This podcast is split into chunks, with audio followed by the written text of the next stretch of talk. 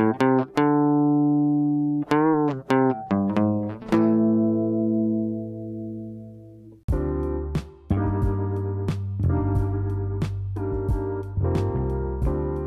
E aí, ouvintes e espectadores do LT, no episódio de hoje vamos comentar sobre um smartphone que vem tendo muita fama ultimamente, tanto pelo seu hardware quanto pelo seu custo, e que realmente é uma grande promessa para o ano de 2021 inteiro. Prestem atenção que o número 21 já é uma dica, mas antes peço que você deixe seu like, sua inscrição e o compartilhamento do conteúdo, seja no formato de podcast ou no canal do YouTube, que assim você acaba ajudando muito o canal e ainda a trazer cada vez mais conteúdos com mais qualidade para vocês. Agora voltando ao assunto do episódio, o smartphone da vez é o Galaxy M21s. Ele faz parte da linha M, que já deu as caras no Brasil lá em 2018 com o M10, M20 e M30.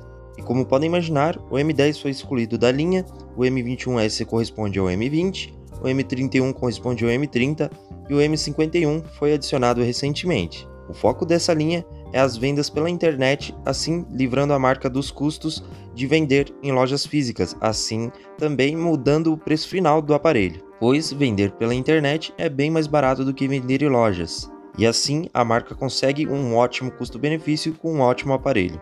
Hierarquicamente, essa linha M se encontra abaixo da linha A, porém, na prática, alguns aparelhos da linha M, se não todos, são bem melhores do que os da linha A quando se compara quesito preço e hardware. Mas isso vocês poderão ver melhor em um próximo vídeo do comparativo do M21S com seus concorrentes. E para você que se interessou pela linha M e quer saber um pouco mais sobre ela inteira, pode procurar aí no canal ou clicar no card que tem um vídeo esperando por você. Agora, indo de vez para o review, o M21S tem um processador Exynos 9611, um octa-core com 4 núcleos de 2.3 GHz e 4 de 1.7 GHz. Para efeito de comparação, seus similares na linha Snapdragon são o 720G e o 730G. Em termos de benchmark, o Snapdragon consegue uma pontuação um pouco melhor. Porém, é válido lembrar que esse processador é o mesmo do M31 e do A51, que são ótimos smartphones e que custam bem mais caro. No armazenamento, ele possui 4 GB de RAM e 64 GB de armazenamento, expansível por microSD até 512 GB.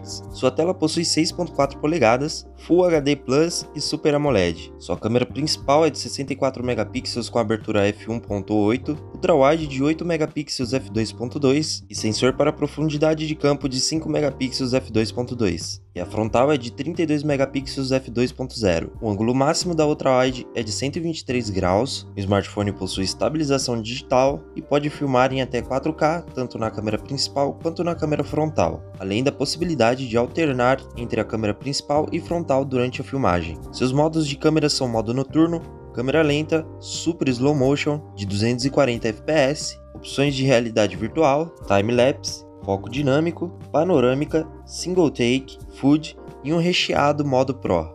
Conexão Wi-Fi tanto 2.4 quanto 5.0 e sua bateria monstro, que inclusive o destaque de toda a linha M são as baterias monstro, é de 6.000 mAh. Na caixa vem um fone de ouvido e o carregador de 15 watts. Um carregador até que rápido, mas para baterias normais, de até 5.000 mAh. Já para uma bateria de 6.000 mAh, ele demora 2 horas e meia para o carregamento completo de 0 a 100%. Seu corpo é todo em plástico, tela de vidro, sem nenhuma proteção especial, bordas finas, note em gota, alto-falante mono, microfone ao lado do alto-falante e um microfone de redução de ruído na parte de cima. Seu conector é USB-C e possui a entrada P2. Tudo isso na época de gravação desse episódio custa em torno de R$ 1.250. Se impressionou com o preço?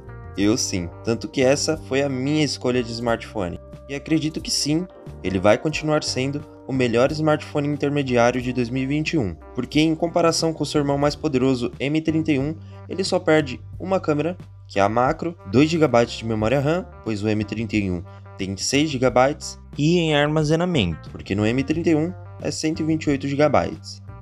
E a grandeza desse smartphone vai ficar ainda mais evidente quando eu fizer o episódio de comparativo, que aí sim realmente vamos poder ver uma lista imensa de smartphones que tem menos hardware que ele e custa mais do que ele. Mas por fim, as minhas considerações são de que o smartphone que custa R$ 1.250, que tem uma tela Super AMOLED Full HD, uma câmera de 64 megapixels, estabilização na filmagem e que alcança até 4K na câmera principal e na frontal, possui uma vasta opção de modo de câmera, tem o processador Exynos 9611 e uma bateria de 6.000 mAh, realmente é uma coisa difícil de bater de frente. E que sim, na minha opinião, é a melhor opção possível para você, pois inclusive o M21S está na faixa de preço que a maioria dos brasileiros costumam gastar em aparelhos celulares. Então, em termos de Brasil, talvez esse seja o celular perfeito, que não deixa a desejar em nenhum dos pontos. Ótimo processamento,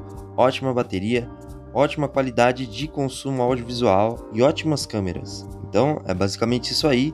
Esse foi o review do M21S. Se você ainda tem a curiosidade de saber como a experiência do uso dele, qual o sistema operacional que ele está rodando atualmente e sua One UI, aguarde o próximo episódio que são as impressões pós-uso. Então é isso aí.